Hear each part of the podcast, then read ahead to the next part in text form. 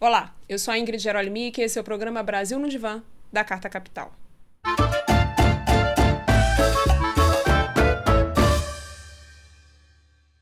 A nossa tarefa aqui é pensar o Brasil junto com ele. E não se esqueçam, nós estamos nas principais plataformas de podcast e no canal de Carta Capital no YouTube. Bom, hoje eu vou conversar com ele, que é diretor, roteirista e produtor de cinema, sendo inclusive diretor principal e produtor associado da premiada série PC, que é uma produção da HBO. Max Caligari, seja muito bem-vindo aqui ao nosso divã. Oi, prazer, prazer. Obrigado pelo convite. Muito bom, querido. Fala um pouco da, da, da série. Acho que essa série, assim, ela é, é uma série importante porque ela, por, por inúmeras razões. Mas você fez essa série com o Contar do Galigares, que é seu pai, e, enfim, como é que foi fazer essa série junto com ele? Da onde que surgiu essa ideia? Conta um pouco também da série, enfim, fala um pouco do, de como enfim, é. Enfim, na época, uh, quando a gente começou a pensar na série, eu tinha acabado de me formar, eu tinha acabado de fazer meu mestrado em Nova York, né, em documentário e ficção narrativa.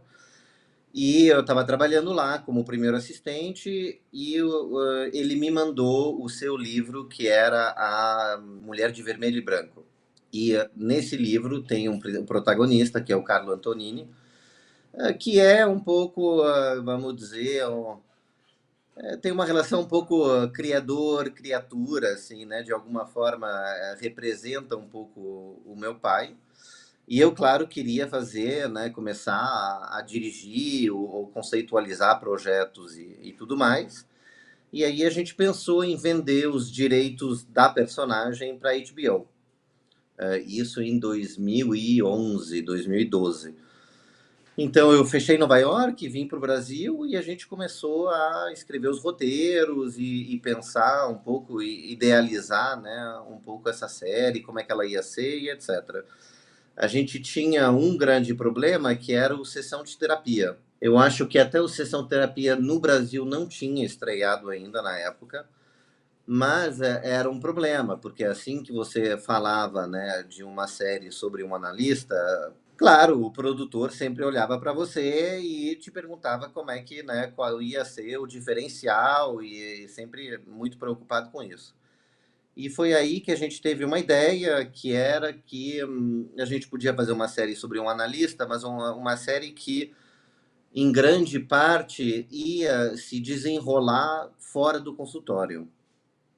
Então, uh, contrariamente à sessão de terapia, né, que fica só no consultório, a gente escolheu esse protagonista, né, que ia se aventurar uh, a, com, enfim, uh, a, a, sair do consultório e, no final das contas, se envolver muito mais do que ele deveria com os seus pacientes e as suas né, patologias, enfim, e seus problemas. E, uh, e, então a gente achou que esse, esse desenho ia ser interessante, até porque é isso, uh, ele ia acabar se interessando pelos casos uh, mais, vamos dizer, mais exóticos, não, não, teria que achar um, um outro sinônimo, mas enfim, aos olhos deles, dele mais interessante, pois é um protagonista que estava cansado também de ouvir a mesma história over and over sobre meu marido está me traindo e tenho problemas com meu filho adolescente, etc. E o protagonista, né, então, Carlo Antonini, queria sair do consultório e uh, se interessar por casos né, mais, uh, mais interessantes.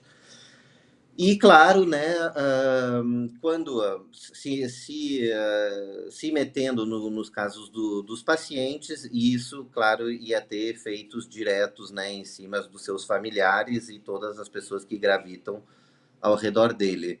Então, a proposta inicial era um pouco, era um pouco essa, e foi assim que a gente tentou se destacar, né? Uh, do, do sessão de terapia, né? De, de fazer uma obra diferente, só que sobre o mesmo tema. Mas vocês tiveram temas, por exemplo, temas interessantes, tipo é, um paciente que queria aderir ao Estado Islâmico, por exemplo, que são questões também que dialogam com esse contemporâneo, né? Transsexualidade, direito ao suicídio também é um, é um, né, um tema discutido no contemporâneo. Como é que era a escolha desses temas, assim? Isso tinha uma... Como é que era a escolha prévia? Da, do, como é que era esse debate teu com o Contardo para ver o que funcionava também, né, para as telas? Olha, a gente, a gente começava em falar né, em, em algumas possibilidades, em alguns temas que podiam ser levantados. Geralmente, uh, o tema que a gente ia abordar uh, era polêmico, uh, ou é polêmico ainda, infelizmente, porque isso já faz 10 anos, então, bom, quer dizer que não evoluímos tanto como sociedade, mas. Um, então era só ou, sobre o, o, tema que era realmente polêmico, como por exemplo o suicídio assistido, né? Uh, que, que era um tema, na minha opinião, muito, muito, muito interessante. Eu gostei muito de, de dirigir esse episódio e de saber um pouco mais sobre o tema. Uh, aí, bom, tinha uma parte de pesquisa, a gente acabava, né, tirando uns, uh, botando botando outro, enfim, selecionando, né, os 10 que a gente achava mais interessante, ou oito, dependendo da temporada.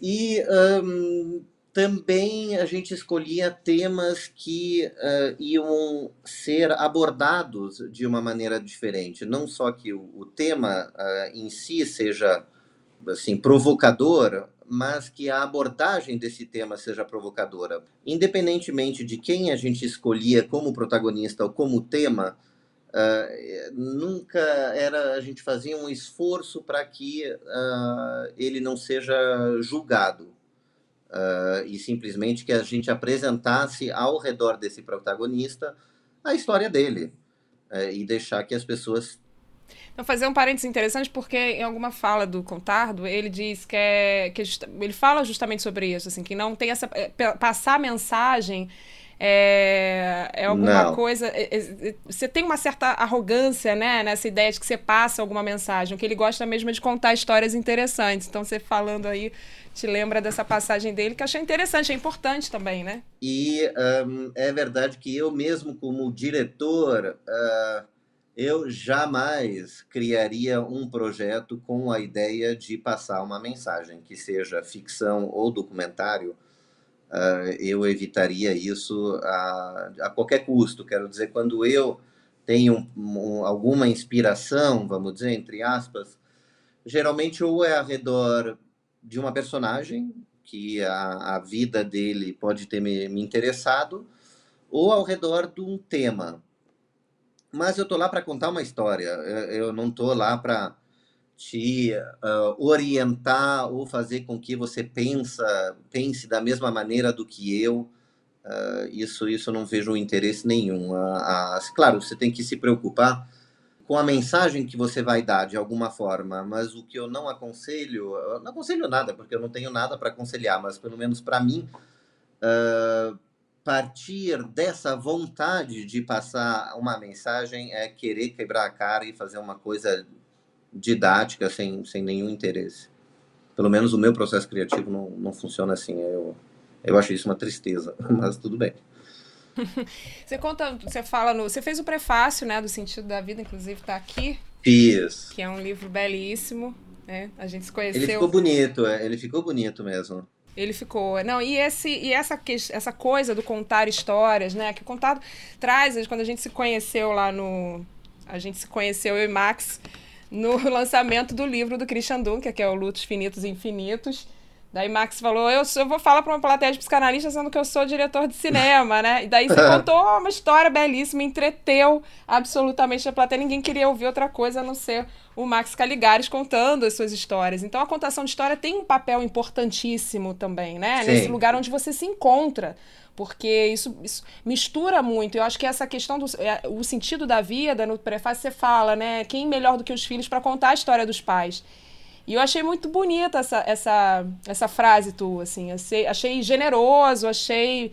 Enfim, fala um pouco sobre isso, da tua relação também com o teu pai, como é que você pensa isso, essa questão da contação de história, como é que isso também Olha, se mistura vou, com a tua vida, eu né? Vou, para também não, não, não falar durante uma, uma vida, uh, eu vou pegar esse teu gancho, que é a questão uh, justamente da história. Quer dizer que tanto meu pai quanto eu, uh, a gente viajou, não só viajamos muito, mas a gente ficou muito tempo em muitos lugares. eu devo ter passado mais ou menos uh, o mesmo tempo no Brasil que eu passei na França, que eu passei no, nos Estados Unidos também. Então, o que, que acontece é que você acaba não sendo mais francês, você não é brasileiro, você ele era naturalizado americano, porém também não era americano. Então, você dizer que você é um cidadão do mundo é um clichê que eu prefiro evitar, que não quer dizer absolutamente nada. Mas é verdade que você, você não se reconhece tanto uh, como, por exemplo, uh, no meu caso, francês, e eu me dou conta disso geralmente quando eu viajo para a França. Amo, eu sou francês, porém, tem alguma coisa que você absorve das outras culturas para o bem ou para o mal, e você não tem nenhum controle em cima disso. Mas o a, a coisa que, então, o que te sobra disso, já que você não tem mais uma identidade cultural tão definida, né, vamos dizer, tão restrita, quem sabe seja a palavra certa, pois é essa impressão que você tem quando você volta para casa e vê seus amigos que não tiveram o mesmo percurso do que você, você sente uma restrição que, que, da qual você, quem sabe, não, não diria se liberou, né? Porque seria uma, uma pedância fazer falar isso, mas que, que, que não te contém, que não te contém mais, né? É, é, é alguma coisa que não te encapsula mais. Você já Uh, já no final das contas você já, não tem mais cápsula ou, ou, ou menos do que as pessoas que uh, não tiveram esse tipo de, de experiência multicultural, uh, etc. E então, a única coisa que te resta é as suas histórias. é as suas histórias, porque eu isso não me impede de amar meu, meu país, né? Mas então eu, eu amo e, e é verdade, porém é o que eu estou te falando. Você você virou um pouco outra coisa. E, e a, a, França de hoje em dia não é mais a França de quando eu, eu era criança. Eu estava até falando disso com, com um amigo francês hoje. É, é um país que, por exemplo, é muito mais extremizado uh, do que ele já foi. Estou uh, conversando com a Márcia Tiburi na semana passada, disse que teve há pouco recentemente uma marcha neonazista em Paris, que foi teve, inclusive observada isso, pela isso polícia, né? Algo tinha. Que isso tinha também, quando eu era, eu era criança, isso já tinha, mas, mas você vê pela, pela quantidade de pessoas que foram uh, aos poucos, né, que ou saíram do centro e foram para a direita, ou até saíram da esquerda e foram para a direita por inúmeras uh, né, insatisfações. Mas uh, é isso, quando, quando você lê artigos e uh, lê comentários, por exemplo, nas redes sociais e, uh, e, etc., ou no dia a dia na França, você vê que é um país que, que se extremizou, num, quem sabe seja um pouco duro demais, né? ainda mais num, ah, se a gente comparar isso com, com o Trump, Bolsonaro, enfim, a gente está muito longe disso, mesmo se a Marine Le Pen ganhar no, nas eleições. Né? Marine Le Pen seria uma, uma centrista, se não for uma democrata no, nos Estados Unidos. Né? Mas. Uh, então, então é isso. Então a, o, o, país muda e você, e você não está mais lá para acompanhar essa mudança, né? E, e você também está mudando, enfim. Você não necessariamente você reconhece o país no qual você, você cresceu. Não, e a gente tem, e, e, existe de fato essa, essa, coisa de você se encaixar enquanto um sujeito, aí tudo, né? Um sujeito de performance do trabalho, um sujeito que performa de tais e tais maneiras, né? Todas essas definições e caixinhas que vão sendo colocadas. Acho que é interessante essa ideia de que você é suas histórias, né? Mais do que tudo. E acho que o contato traz muito isso no, no, no sentido da vida e acho que para questões assim que, que, são, eu acho que essenciais para a gente debater, para a gente levar, como essa que eu acho, enfim, que é, uma, que é algo que você passou e que ele traz no livro que eu achei assim muito interessante. Quando ele fala por exemplo quando ele estava trabalhando acredito nos Estados Unidos que ele falava que estava no auge daquela coisa do Prozac né? A geração Prozac, todo mundo, né? Enfim, aí a gente falar sobre isso, a medicalização da vida, as pessoas, a gente se entope de todo tipo de subterfúgio para não sentir, né? E aí Sim. o Contardo conta a história de um, de um, um paciente, paciente, dele e tal, que chegou, é, que falou com ele, olha, meu pai tá morrendo de câncer, tem mais um ano de vida e eu queria tomar Prozac até lá, para eu não sofrer né, com essa esse, esse processo aí, né, que vai até a morte do meu pai. E aí ele fala, olha, a resposta, a resposta é, a morte do seu pai vai acontecer só uma vez e é uma experiência crucial na vida, né, que é crucial no viver humano perder a geração que nos precedeu, faz parte, enfim, como não viver uma coisa tão importante e significativa. Então ele traz também essa noção, é, até porque ele fala sobre, ele fala, olha, eu não acredito em felicidade, né, esse ideal de felicidade que se tem. Não. A vida é isso né? Vamos lidar com o que tem. Não tem muito por onde fugir, né? E a experiência também, a história, quando a gente fala, não são só histórias bonitas, né? As histórias bonitas de contar, mas todas as histórias que produzem, que constroem esse ser humano que todos nós somos, né? Exatamente. É, parece até banal, né, falar, falar isso, mas é de alguma forma é verdade.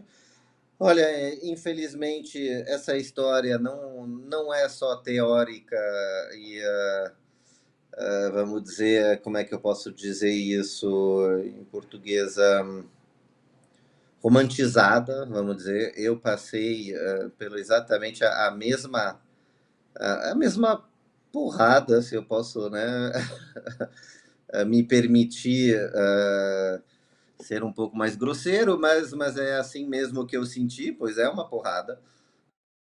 Uh, mas, olha, todas as porradas do meu pai eh, tiveram, no final das contas, um sentido e um impacto uh, na minha vida que seja positivo, negativo, mas que faz para o bem ou para o mal. Você teve uma conversa. Você teve uma conversa com ele, né, Max? Eu, eu lembro que você falou isso no, quando a gente se conheceu lá no, no lançamento do Dunker.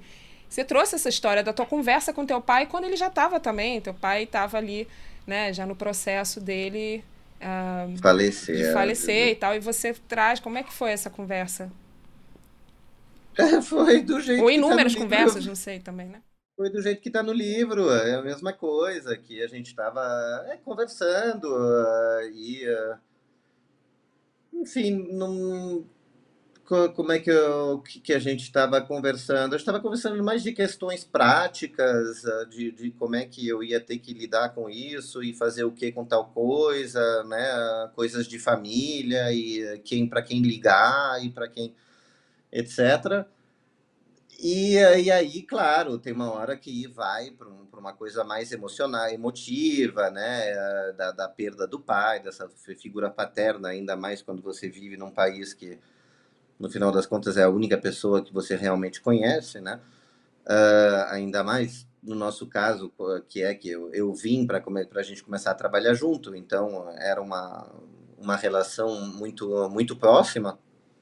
Uh, e é isso, ele jogou isso na minha cara e pega, né, pega isso e, e se vira. E o que você tirar disso, você tira e, e ponto.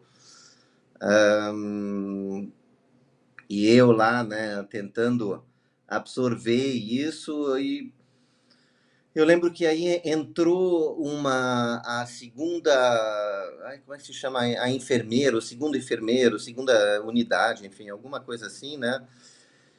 E aí eu, eu senti um certo alívio, porque quer dizer que eu eu não não ia ter que responder para ele responder para ele que seja, porque a gente ia ter uma provavelmente uma discussão. Eu teria mandado ele a merda por, eh, por ele ele me responder assim ou, ou me por mais que bom, não teria mudado nada no mesmo no, no, dia seguinte ou uma hora depois teria me falado exatamente a mesma coisa, que a gente concordasse ou não. E aí entrou a enfermeira e eu, né, poupei, fui poupado de uma discussão e, uma briga. Então, essa, essa história pelo menos parou ali e, de fato, ele tem, ele tem razão, tem razão. Agora, tem razão, mas eu vou, vou falar uma coisa que vai contra o que ele alega, que vai contra esse livro, mas uh, que não sei se vai contra, aliás, né? Eu posso estar exagerando, mas É, de fato, uma distração, vou te falar, uma distração uh, é bem-vinda de vez em quando. E eu passei por uma grande distração depois da morte dele, e no final das contas, por mais que eu sofri por outras razões, mas é, é um fato que o, me ajudou de alguma forma a não, eu não acredito em fazer o luto, eu acho isso muito, muito bonito, muito romantizado, uh, enfim, uh, simplesmente me ajudou a me distrair, né, da, da, do sofrimento que deveria gerar a priori, uh, enfim, a gente não era uma família muito de chorar nem nada, mas que a, o falecimento do seu pai deveria gerar, então eu, eu fui distraído disso e foi um outro tipo de sofrimento, mas com certeza uh, ameno do que a, a morte do, do meu pai. Não, e tem. É engraçado você fala que você não é uma família de chorar, mas vocês são italianos, né? Vocês são de família italiana. Que eu sou de família italiana, a gente chora o tempo todo. É, é, mas eu acho que é, é, essa questão da, da, da morte, eu acho que também tem um fato de que a gente vive numa sociedade que, por outro lado, também não deixa sentir, né? Olha, vida que segue, você tem que trabalhar, né? O mais importante, porque você é um sujeito capital, você tem que estar o tempo todo é, cuidando também desse outro aspecto que é o que acaba sendo, que toma toda a vida, né? Que é a sobrevivência, de fato. A gente está num país como o Brasil, então nem se fala, né? Porque qualquer deslize, qualquer coisa, você está fora do seu emprego, você não tem muitas pessoas acabam realmente em situações é, é, extremamente difíceis porque a gente não tem as bases, né? Não é um país, um país com, com igualdade, enfim, um país com uma série de direitos, né? Que nos permite viver certos sentimentos, viver o luto, por exemplo. Isso tem um impacto também é, muito grande, né? Eu acho que essa questão do sentir, essa questão né, de viver o luto, mas também de, de permitir sentir as coisas é importante, porque senão vira sintoma lá na frente, com certeza vai se tornar algo muito pior, né? Olha, eu vou te, eu teria tendência a, a, a sei lá, ó.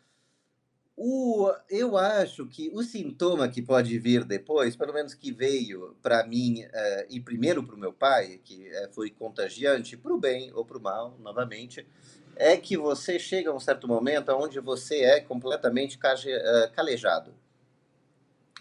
Uh, então, uh, essa falta de sentimento, vamos dizer, meu pai uh, não tinha uma paixão por sentimentos. e eu, no final das contas, não tenho também, né? Não tem como evitar ser um, um pouco, pelo menos, com, como seu pai. Isso tem a ver com o fato de ser, ser muito a filho de dois analistas também, né? é, meu padrasto também é, é analista. então, ele ele não pregava muito essa questão sentimental, assim, ele reconhecia, claro, o impacto, né, sentimental de uma coisa assim, perder seu pai, perder sua mãe, mas eu lembro que eu já tive uma discussão forte com ele uh, quando eu era adolescente, então eu tinha 13 anos, e uh, eu não lembro exatamente porquê, mas eu não queria fazer o trabalho de casa que eu tinha, alguma coisa assim.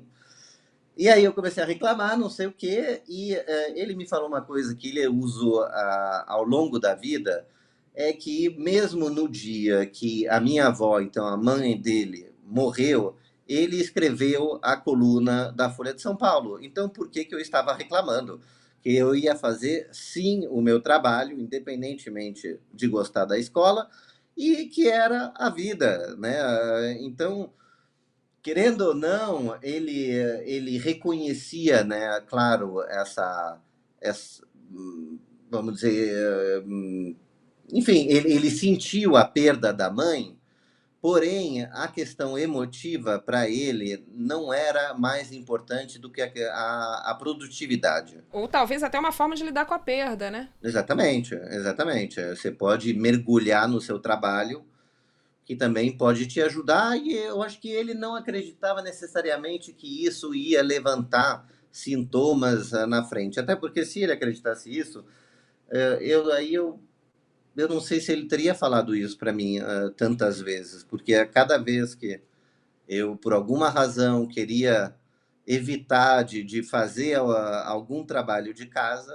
eu escutava essa história e eu era colocado né, para trabalhar. Não, porque tem uma, uma, um trecho, uma passagem interessante, quando ele fala que ele, que ele tem um certo. Ele falou, ah, eu tenho um ranço dessa coisa de brasileiro falar tudo bem, perguntar se está tudo bem, né? Porque, por exemplo, no francês fala como ça va, ou então, tipo, com a, a, a, em inglês, how are you, né? Como você está. O tudo bem já pressupõe que a pessoa responda tudo bem. Você já, você já induz bem. a é. resposta ao tudo bem, né? O que leva, obviamente, a crer que a gente não está interessado em saber realmente se a pessoa está tudo bem, né? Só uma forma aqui um pouco gentil de falar, mas que não tem essa empatia de fato, assim. Você acha que também é interessante isso, né? Essa, essa coisa, essa forma de olhar. Sim, sim, sem dúvida, mas eu acho que. Hum, eu acho que o Brasil, e é um pouco o que ele representa lá fora também, ou pelo menos na França, que o francês ama o brasileiro. É, que não é. tem, obviamente, a ver, porque o fato de falar, se perguntar como você está, também não significa isso. Mas acho que é interessante o simbolismo da linguagem, né? Como essa questão da mas linguagem. Exatamente. É aí que eu estava chegando. É que o, o Brasil uh, é, tem muito mais essa questão da busca da felicidade do que para um francês. Uh, o francês, eu não sei se ele se dá para é muito mais forte aqui essa busca da felicidade e uh, por isso que eu estou falando um pouco fazendo esse paralelo né, de como o brasileiro é visto na França porque é um pouco isso ele é visto como uma pessoa para cima que busca o bem-estar que busca essa felicidade inatingível você pergunta se está tudo bem que você já quer que a pessoa responda que está tudo bem porque é importante estar todo mundo bem exatamente exatamente porque necessariamente você está bem. Então, uh, ou se presume que você está, esteja bem. Então, eu vou perguntar para você se tudo realmente está bem. Né? Porque e, e a, o brasileiro busca muito essa felicidade. Eu acho que o, o francês e o americano não. Não tanto. É, eu não sei. Eu acho que o americano ainda tem esses. que, obviamente, tem muita relação é, com um modelo econômico também, a psicologia positiva, por exemplo, né? Que, enfim, hoje rende rios de dinheiro, essa coisa de manual de coach, de livros, de como conquistar a felicidade em 10 passos. Eu acho que isso tem uma relação de mercado também. Né? Até para você tra trazer a ideia de que, olha, a sua vida não tá legal tá tudo ruim, mas um belo dia pode ser e depende de você, né? O que é pior de tudo, porque pior, é uma pressão é. enorme no indivíduo, no sujeito. Assim, olha, depende de você. Se você não conseguir, aí só lamento, não é culpa nossa. Então, isso é, é uma pressão, imagina, imensa. Eu acho que um livro como O Sentido da Vida, ele tira esse peso, né? Não precisa essa, essa... Primeiro que, enfim, a ideia de felicidade é uma ideia complicada. Mas tudo bem que se haja um ideal e uma utopia. De qualquer maneira, eu acho que o que o contado traz muito é essa coisa de viver uma vida interessante. Sim, sim, sim, sem dúvida. Sem dúvida. Um, ele, bom, ele teve uma vida muito interessante e ele me proporcionou também uma vida muito interessante, ou que eu considero pelo menos interessante, uh, que me satisfez, vamos dizer, uh, e eu espero que continue me satisfazendo para mim, pelo menos, a lição, né, de, vamos dizer, que, uh, que eu aprendi desse livro, né, sobre a questão da, da vida interessante, de ter uma vida interessante, bom, eu, eu já conhecia, né, um pouco todo esse, todo esse papo, já tinha ouvido mais de uma vez, mas uh, eu acho que foi um pouco a, a de, definição que me prendeu mais, é a de, definição do hedonismo, do hedonista. Uh, porque, claro, como ele mesmo diz, você imagina um hedonista, uma pessoa que não se importa com os outros, que, uh, como ele mesmo coloca, um beija-flor, né, que, que voa de uh, flor em flor, que eu acho uma ótima metáfora, continuarei usando, uh, vou roubar para mim. E, e eu, acho que o que eu achei mais interessante é como ele apresenta, então, o hedonista simplesmente como uma pessoa curiosa e, no final das contas, um, um hedonismo mais moderado, uh, diria, pelo menos na, na imaginação né, coletiva do que seria o hedonismo, uh, e que, então, sem essa, essa pitada de, de hedonismo, vamos dizer, uh, é verdade que a pessoa teria tendência a, a ser muito menos curioso, né, uh, do que uma pessoa, do que outra pessoa. Então, uh, é, eu achei interessante isso que, que que essa, esse hedonismo possa, no final das contas, não ser uma coisa negativa, mas que seja essa busca do prazer uh, que faça com que você possa se interessar com a, bom, a, as aventuras eventuais né, que, que a vida te, te propõe. É, que eu acho que é o hedonismo no, no sentido que eu acho que você trouxe, eu acho que é uma palavra perfeita para isso, que é a curiosidade em relação ao mundo mesmo, né? Você até coloca, acho que no prefácio você fala que não é exatamente valorizar a vida em si, né? Mas a coragem de desfrutar uh, desses momentos e com atenção. Eu achei muito boa essa palavra, com atenção porque o que a gente menos tem é atenção. Isso é exatamente contra esse hedonismo, que é um hedonismo criado por uma ideia de mercado, que tem um prazer efêmero, né? que é uma coisa de um, de, um, de um gozo incessante, de uma ditadura de um gozo que, na verdade, ele é muito mais no sentido de te tirar a atenção é, para aquilo que realmente importa, de tirar a atenção para o contato com o outro, com o encontro com o outro, com o encontro consigo, né, com as experiências da vida. Porque a ideia é justamente te tirar a atenção. Você vira meio que um zumbi, né? Um pra, é, um, é, uma, é um, um hedonismo, um, uma, essa ditadura desse prazer é muito mais nesse sentido. Assim, é para você, justamente para você não pensar, para você não gerar uma consciência, para você não ter é justamente a atenção. Então eu achei essa palavra assim que você trouxe maravilhosa, porque ela é muito simbólica, ela traz assim algo que é muito importante justamente para o momento que a gente está vivendo, que tudo que a gente não tem, né, é, é, atenção, tudo que a gente não tem é presença. A gente não tá, tá aqui, mas tá, né? Tá aqui, mas não tá. Quando vê, você é. não vive. Outro dia eu vi um, um grupo de jovens, assim, falando que eles foram no show da Taylor Swift, Swift, né? Eu não sei o nome dela, Swift, Swift. Swift. E aí disseram que no final, quando eles voltaram pra cá, eles não. Sabe Eles ficaram assim: olha, mas parece que a gente não foi no show, a gente não tem ideia. Eles tiraram um milhão de fotos, fizeram um milhão de vídeos. De vídeos. Mas não, e eu achei muito interessante. Eu não sei se foi uma matéria e tal, mas eles falando isso, da sensação de que eles não estiveram lá. Eu tenho essa sensação, não sei se você tem, mas imagino que muita gente hoje em dia acaba tendo essa sensação, né? De que você. Será que eu vivi isso mesmo? Será que eu estava ali? Porque a gente está desconectado, sim. né?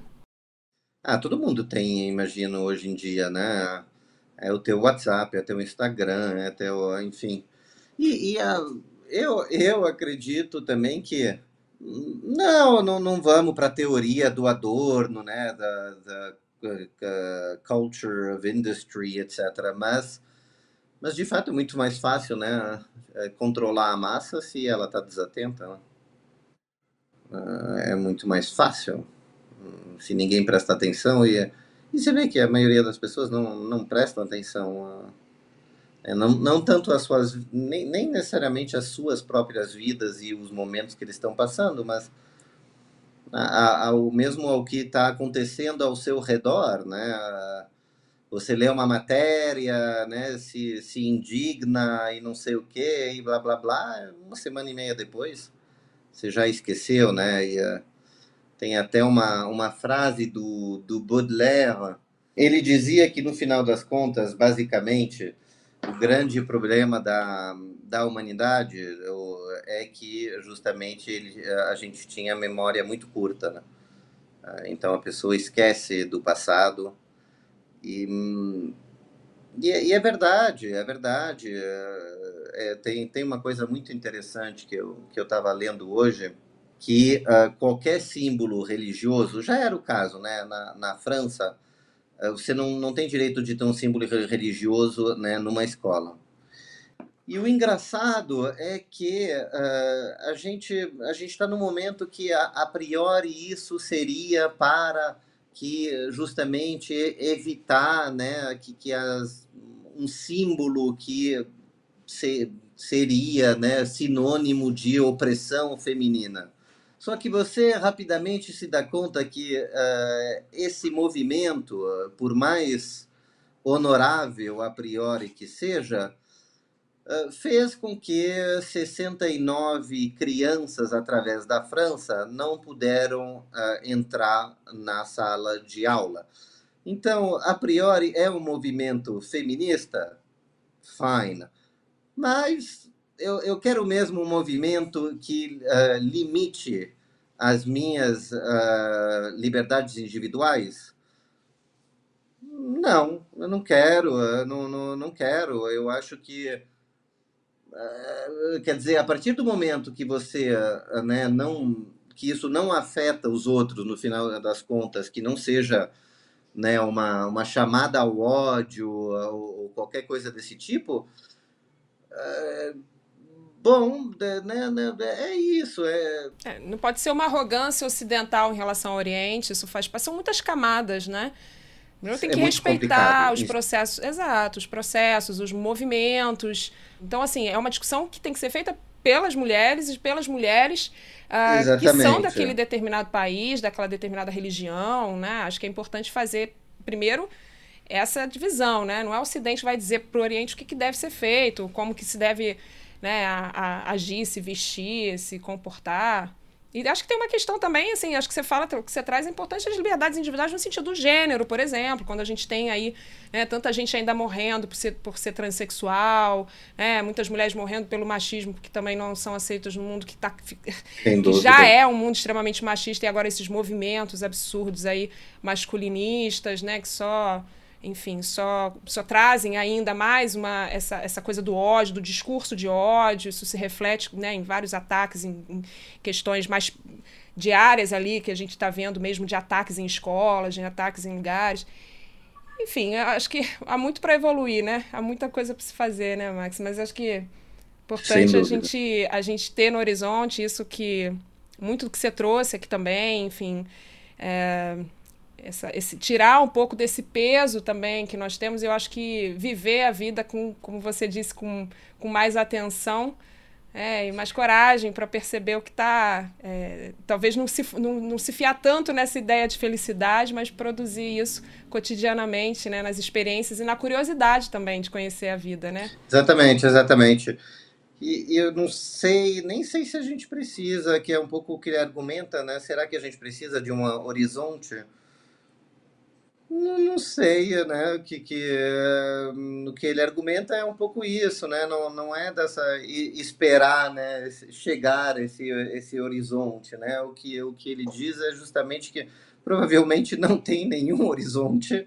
É melhor você aceitar que não tem e prestar atenção na sua vida atualmente. Né? É, exatamente. Essa ideia que a gente tem que ser a ideia de um sucesso, né? Que se vende também, e por isso tantas pessoas ansiosas e deprimidas. E que eu acho que para a gente finalizar aqui, que é quando ele fala do Bel. É, Bel é, como ele fala, um belo morrer, é. belo morir, né? Que é justamente essa ideia que não é um ato heróico na morte, não é uma morte heróica no sentido, né, do, nossa, o que, o que se fez, ou enfim, mas uma morte com elegância, que eu achei belíssima, assim. Não essa elegância que a gente acredita se vestir, não, mas é uma elegância com a vida também, né? Uma elegância com a gente, com o nosso corpo, com, enfim, com o nosso existir no mundo, né? Que eu acho que é importante. Sim, eu acho muito legal. Eu, eu gostei muito também da, da maneira da qual ele coloca isso, essa questão da elegância. Um, isso eu achei uma parte do livro muito, muito interessante, realmente muito interessante. E uh, ai, você falou uma coisa que eu queria que eu ia retomar, mas uh, não, acho que é que é isso, né? Ah, sim, da questão da, da, da, da vida, que ele coloca uma, uma questão muito interessante, é que, que é um pouco o que eu boto no, no prefácio também, eu, eu sugiro, é, que ele fala que a, a, a, vida em si não pode ser o valor supremo, uh, justamente porque, a priori, o valor supremo seria ter a coragem de dar a sua vida, né? Então tem um paradoxo aí que, que não tem como negar, né? Em si, de fato, a vida não pode ser o valor supremo. Não, tem, tem uma contradição uh, muito forte nisso, né? Porque, porque é isso, você, você a priori um, um bel morir, é, né, que nem ele fala, seria uma morte gloriosa e uh, vista por todos e admirada e etc. E no final das contas é paradoxal. Se, se, se, se, se a, a vida fosse realmente o valor supremo, então você dar a sua vida, né, a priori não, não deveria ser, pois então, é exatamente a vida, mas talvez o viver, né? Como verbo. Exatamente, exatamente. Muito bom. Querido, algum, algum projeto, alguma coisa para a gente contar aqui? Uh, que eu possa legalmente uh, citar. Sem não, se implicar.